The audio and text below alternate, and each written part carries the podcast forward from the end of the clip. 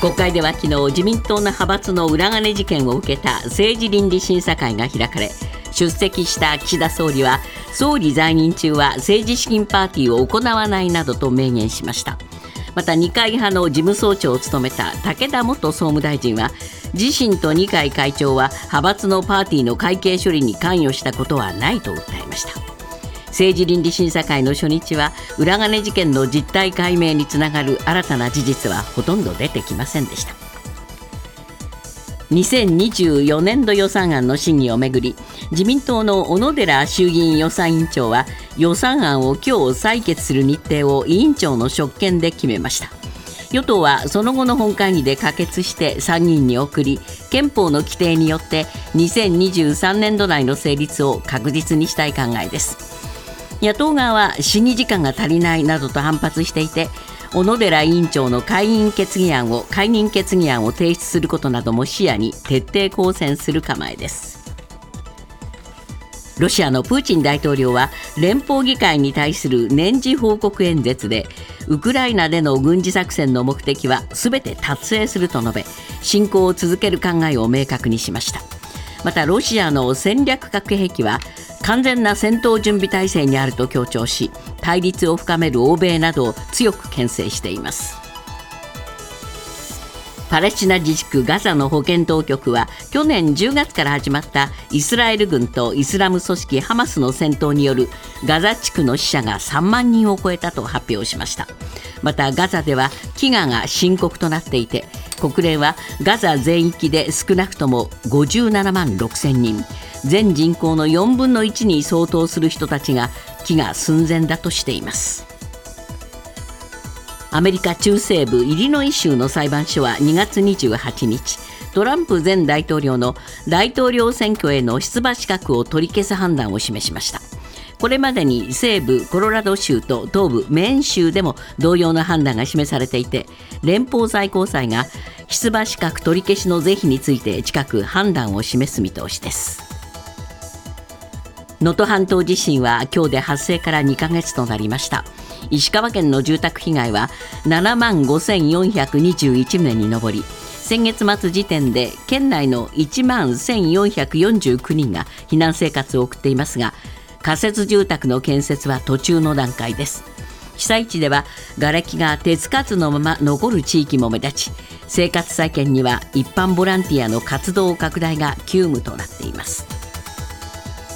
今朝のニューヨーク株式市場ダウ平均は47ドル37セント高い。3万8996ドル39セント。ナスダックは144.18ポイント上昇し1万6091.92ポイントで取引を終えました。一方為替ですがドル円は1ドル149円94銭。ユーロ円は1ユーロ162円02銭近辺で推移しています。続いてスポーツです日本人女性との結婚を公表した大リーグドジャースの大谷翔平選手がキャンプ地のアリゾナ州で取材に応じお相手の女性について一緒にいて楽しい人婚約したのは去年で初めて会ったのは34年前などと心境を語りました。ニュースズームアップ。自民党派閥による裏金事件を受け昨日衆議院政治倫理審査会が開かれました。岸田総理が現職の総理としては初めて出席。与野党議員の質問に答えましたが自民党の聞き取り調査報告書の内容を繰り返す場面が多く見られ裏金作りがいつから始まったのかなど実態解明には程遠い内容となりました。ニュースズームアップ。総理が出席するも何も進まない政倫審今日のコメンテーター伊藤洋一さんです、はい伊藤さん、まあ、岸田さんが政倫審に出てくるっていうのはね、まあ、異例の話にはなりましたが、はいはい、ご覧になってましたか？3時間びっちり見てました。どうです印象は？な,、うん、なぜ見てたかというとね、うん、私は岸田さんが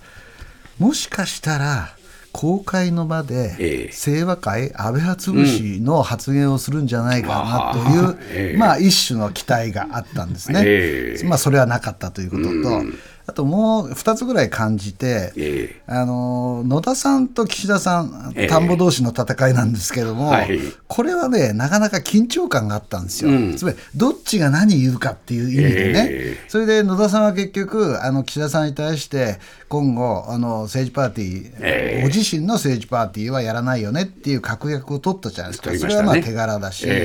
えまあ、あの岸田さんもね、要するに連座制という単語は使わなかったけども、連座制に準じたような政治資金規正法のね、改革改正が必要だというようなことを言ったというのは前進だったと思うんだけど、え。まああの、興味が持てたのはそこまでで、はい。あとはなんかこう、えー流頭ダビじゃないけど、なんかまたこれかよっていうね、繰り返しが多かったですよね。結局、報告書ベースになってしまいましたね。うんそうなんですよ、ええ。だから見てて思ったのはね、はい。あ岸田さんっていうのは自民党の総裁やってるんだけど、はい。他派閥のことは知らないし、知ろうともしないし、それ全体を指揮する能力というか、権限はないのかなと、まあ、要するにあの各派閥からすうまく推薦取って、総理大臣やってる、総裁やってる人なんだなっていうのはよく分かったですよね。あのやっぱりこういうそのお質疑応答に終始すればですね、はい批判されるってことは当然想像に難くないですよね。うんだからその部分をね取り返そうとして頭の部分では、まあ比較的ね、えーあの要するに連座制に多少触れたようなことも言って、迫力を持たそうとしたんだろうと思います。はあ。でつ最初の質問者が野田さんでね、野田さんの方が迫力あったんですよ。それでその迫力潰されて、あとは報告書のね通りのあ繰り返し。だから今日の新聞各紙がですね、まあ要するに既視感のあるねデジャブの答弁だったと言ってるのは私は当たってると思いますだからそう言われることも当然あ頭の中にはあったにしては、はい。この人は割と平然としてるんですね。言われたっていい,、いい感じないのかな？えそこは分かんないんですよ。僕ね、出てくるっつった時にね、だから言ったでしょ、あ清和会潰しやるのかなと思ったの、そこまで予想したんですよ。で、出てきてこのざまだと、こっざまですか？いや、すいません。要するに、また支持率下がるよっていうことを予測できたはずなのに、じゃあなんで出てきたのかっていうのを疑問がね、改めて湧きますよね。そうですよね。ですから、割と無神経なんですよね。まあそういうことですよね意味で言うとね。はいはいええまああの武田さんも同じような感じでね、これ、まあ、二階派で、まあ、知らなかった、知らなかったのは 連発でしたよね。事務局長ね、今あの、ね、あの捜査が進んでいる、うんぬん事務局長は25年やってた二階さんも私もそのね、えー二階派には今今の二階派には途中から入ってて、全く知りませんでしたって言ってるだけじゃないですか、基本的には、これはね、もう聞いてる価値なかったですね、途中でテレビ切ろうと思ったんですけどね。どうなんでしょうかね、まあ、こうしたそのお政倫審の進め方はどうであれ、はい。とにかく形を整えて予算を通そうと、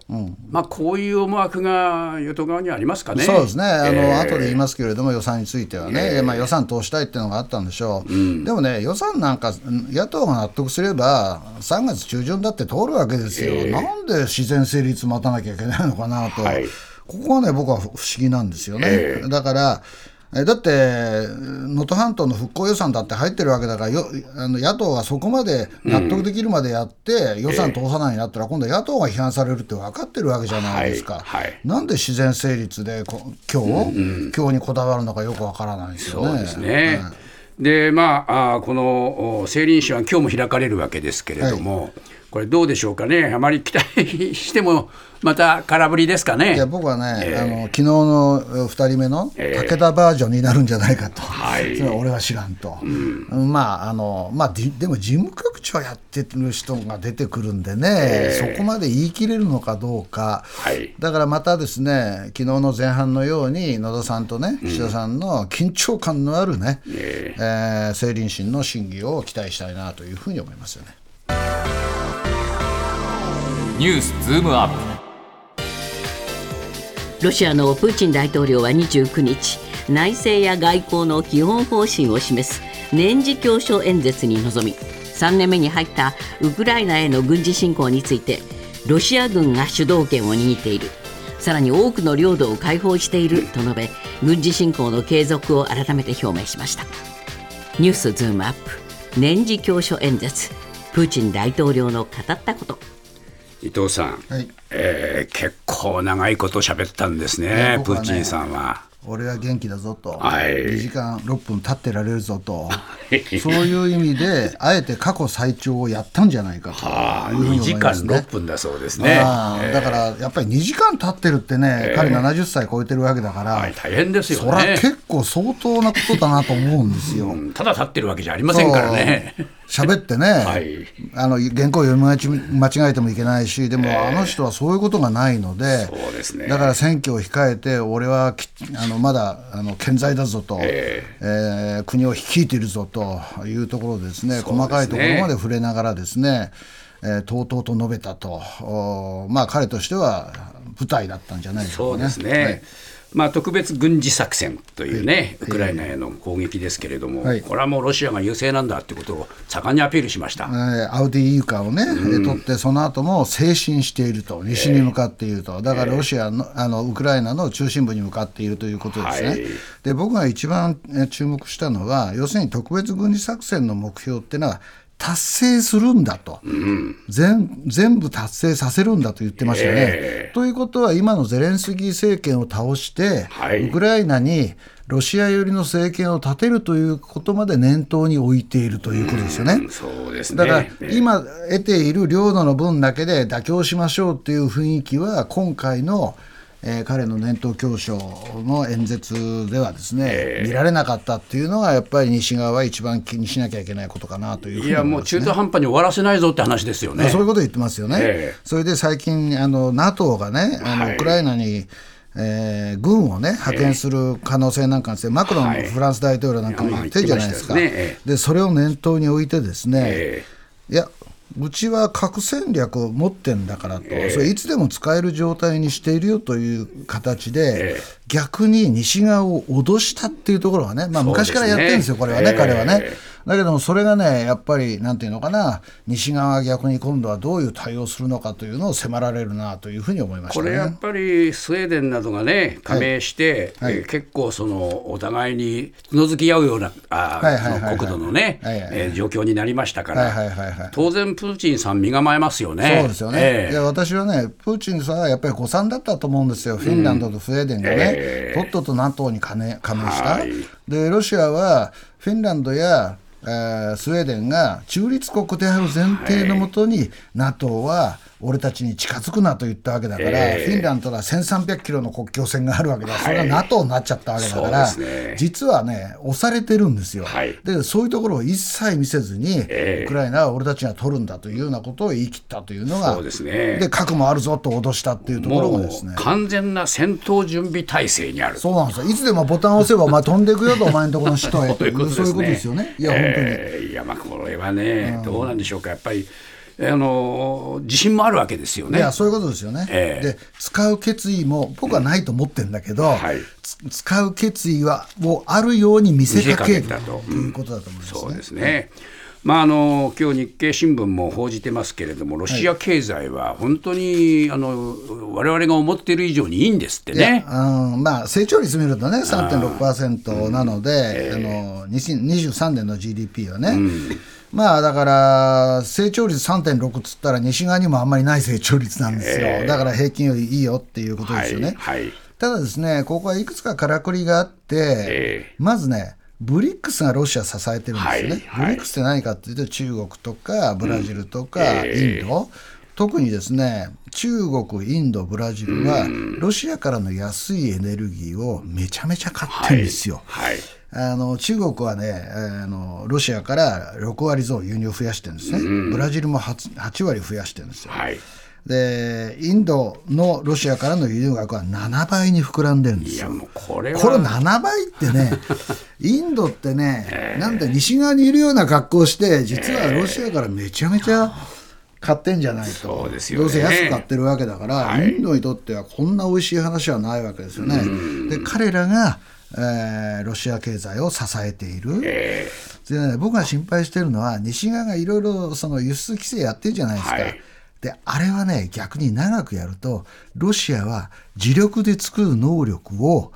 あの身につけるんじゃないかいやもうそれ模索してますもんね。それを模索してるんですよ、ええ。でプーチンはね、西側からあの制裁を受けたことはいいかもしれないって 前一時言ってるんですよ。ね、で彼はねそれを狙ってるんだそう時間が経てばいくらなん。でもあの、今までね何でももう細かいような西側から輸入しとけっつってたロシア経済が自力で回転し始めるのを待ってんじゃないかと思うんですね。そこが案外ね彼のね自信に、えー、なんていうか満ち溢れてたところに現れていると思いますよね、ねはい、大統領選はやっぱりもうプーチンで万全になるんでしょうね。いやこれはね、だって、例のね、えー、侵攻に反対してきた、ナディ・ジーディン元下院議員がですね、排除されちゃったので、でね。えー、もうこれはだって、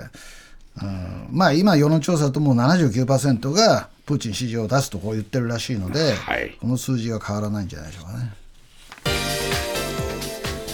パレスチナ自治区ガザの保健当局は29日去年10月のイスラエル軍とイスラム組織ハマスとの戦闘開始以降ガザでの死者が3万人を超えたと発表しました。また国連はガザ全域で全人口の4分の1に相当する少なくとも57万6千人が餓死寸前だと報告しています。ニュースズームアップ。ガザでの死者3万人。見えない停戦への動き。伊藤さん、まあ、数字が出てきましたが、ね、まあ、非常に深刻な数字ですね。いやだって死者3万人ってね、えー、これはだからパレスチナ自治区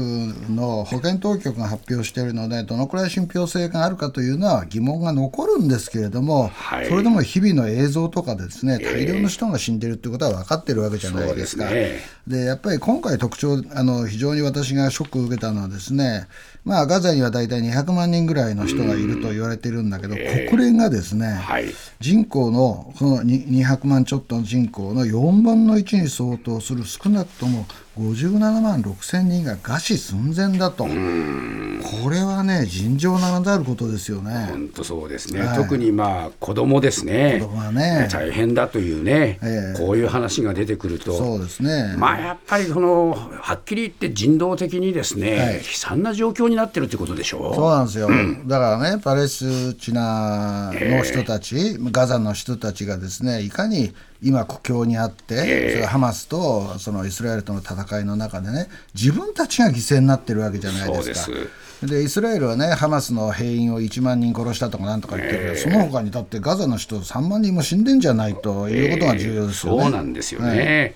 だからまあなんとかね、少しでもその停戦というような話をしようとしてますが、はい、これ、まあ、イスラエルはほとんど聞く耳持たない状況ですよね。そうですね、えー、まあ、停戦しても、俺たちのハマス壊滅という目標は変えないんだと、はっきり言っているので、えー、もしそうだとすると、あのまだガザ地区、えー、ラファの近くはまだ本格的な侵攻を受けてないじゃないですか、はい、で結局、あそこをやるんですよね、